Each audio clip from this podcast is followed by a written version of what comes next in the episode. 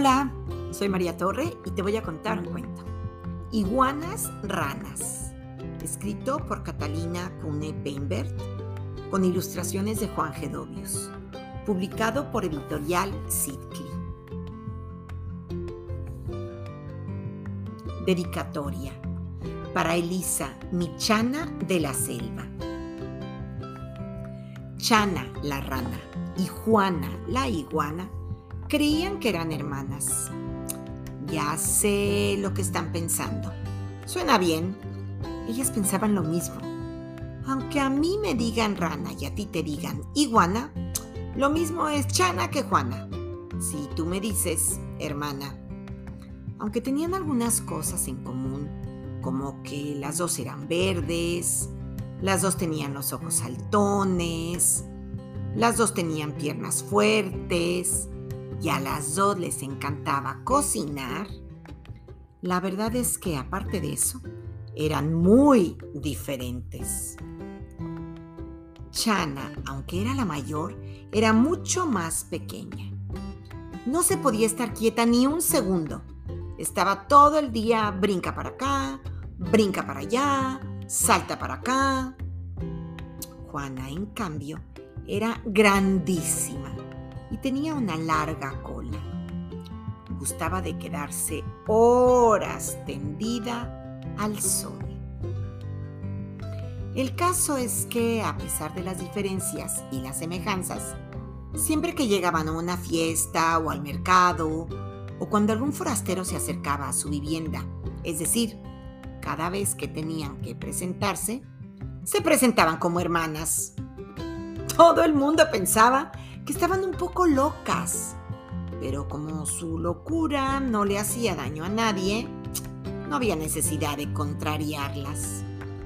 El problema se presentó cuando en la selva se organizó el primer gran concurso de cocina para hermanos.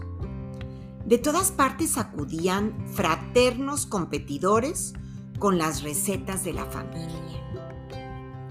Los hermanos Tigre, por ejemplo, iban muy confiados de ganar con su sopa de tortuga, cosa que a las hermanas Tortuga no les hacía nada de gracia por obvias razones, además de que estaban seguras de que nadie superaría su pudín de lirios. También se inscribieron los trillizos araña, que no eran antrópodos, sino monos, muy monos, por cierto, que sabían preparar un panqué de plátano mmm, para chuparse los dedos. Los hermanos Coco y Drila llegaron listos para cocinar su famosa barbacoa de capibara.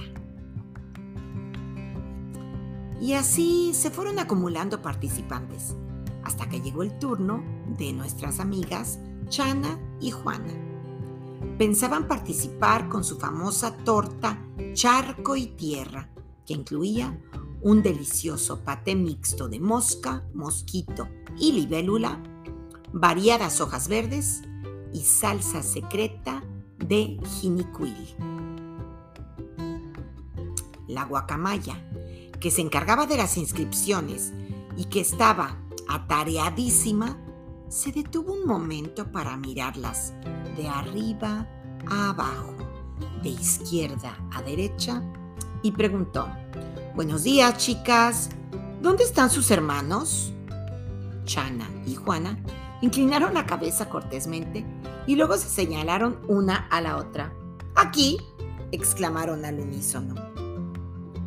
La guacamaya se quedó helada y les dijo que nadie se había atrevido a y se dijo lo que nadie se había atrevido a decirles nunca.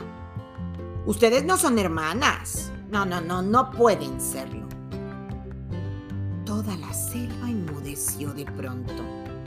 Bueno, toda menos un grillo distraído que en cuanto se enteró de lo que estaba pasando, dejó de frotar sus patas y se acercó a la mesa de inscripciones para estar en la primera fila de los acontecimientos.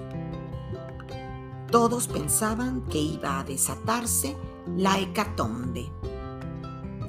Chana brincó hasta colocarse encima de la mesa y le cedió la palabra a la más apacible Juana, que con parsimonia expuso lo siguiente.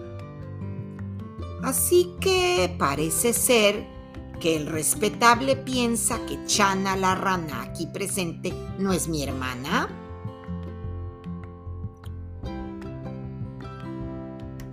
Una rinoceronta bastante malhumorada que había llevado a rastras a su hermanito solo para poder presentarse en el concurso, gritó escudada por la multitud. Claro que no. ¿Acaso están ciegas? Para empezar, tú eres un reptil y ella un anfibio. Si entran al concurso, estarán haciendo trampa. Los demás animales no habían pensado la cosa así y les pareció una formidable solución para desaparecer a unas duras contrincantes. Todo el mundo sabía que Chana y Juana eran excelentes cocineras y se unieron a la delatora. Trampa, trampa, trampa. Chana brincaba desaforadamente mientras le sacaba la lengua a toda la concurrencia.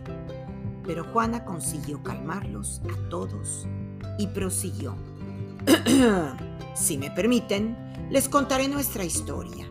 Y si aún después de oírla piensan que no somos hermanas, con gusto nos retiraremos del concurso. Pero, ¿cómo que nos retiramos? repeló incrédula Chana. No nos pueden hacer eso.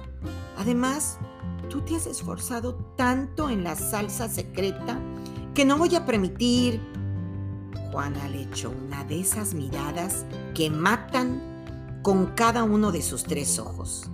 Y Chana volvió a su lugar croando por lo bajo. La guacamaya miró a su alrededor y declaró, mm, me parece justo.